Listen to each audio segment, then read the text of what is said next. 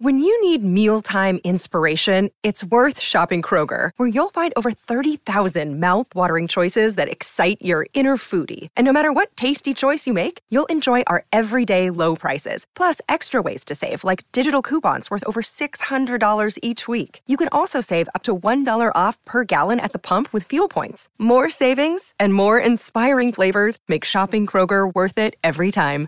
Kroger, fresh for everyone. Fuel restrictions apply. Pourquoi a-t-on le nez qui coule quand on a un rhume? Merci d'avoir posé la question.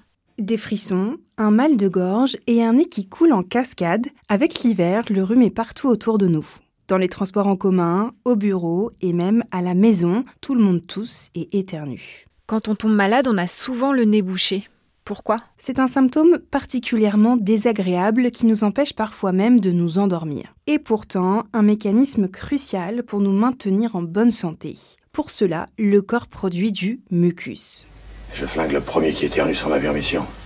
C'est de la morve en fait. Oui, c'est la même chose. Cette morve, comme tu dis, tapisse en permanence le nez, la gorge, les poumons et d'autres parties du corps comme les yeux. Elle a une grande utilité puisqu'elle piège les mauvaises bactéries, les virus et les autres particules mauvaises pour le corps.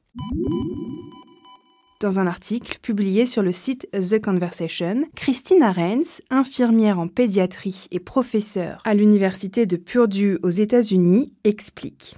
Lorsqu'on est malade, notre système immunitaire accélère et produit davantage de mucus pour éliminer les germes. Bien qu'il puisse sembler dégoûtant, le mucus est très utile. Notre corps crée du mucus à partir d'un mélange d'eau, de protéines et de sel. Sa texture collante emprisonne les mauvais micro-organismes et autres particules indésirables comme la poussière ou les moisissures afin qu'ils ne puissent pas pénétrer plus profondément dans l'organisme. Tu l'auras compris, le mucus est donc un allié très précieux. Une fois qu'il a capturé les bactéries, le corps en produit une quantité importante pour les expulser et se débarrasser ainsi des intrus. Autre pouvoir de ce liquide visqueux, certains de ses composants empêchent les bactéries de se regrouper et de devenir plus dangereuses. Tu l'as peut-être remarqué, il peut aussi changer de couleur en fonction de l'évolution de l'infection. Cela s'explique car les globules blancs ont tendance à libérer des substances chimiques lorsqu'ils combattent une infection. Lorsqu'un plus grand nombre de cellules est nécessaire, il peut même virer au vert. Il revient à sa couleur transparente quand l'infection est moins importante. Et quand le nez coule, qu'est-ce qu'on fait? Pas grand-chose, puisque la présence du mucus est la preuve que ton corps se défend contre le virus.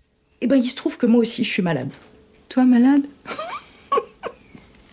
Mais toi, t'es jamais malade. Même les virus veulent pas de toi. Il y a quand même quelques réflexes que tu peux adopter pour l'aider. Comme l'indique Science et Avenir sur son site internet, tu peux boire au moins un litre et demi d'eau par jour, dormir, faire des inhalations, prendre du paracétamol et déboucher tes fosses nasales avec du sérum physiologique.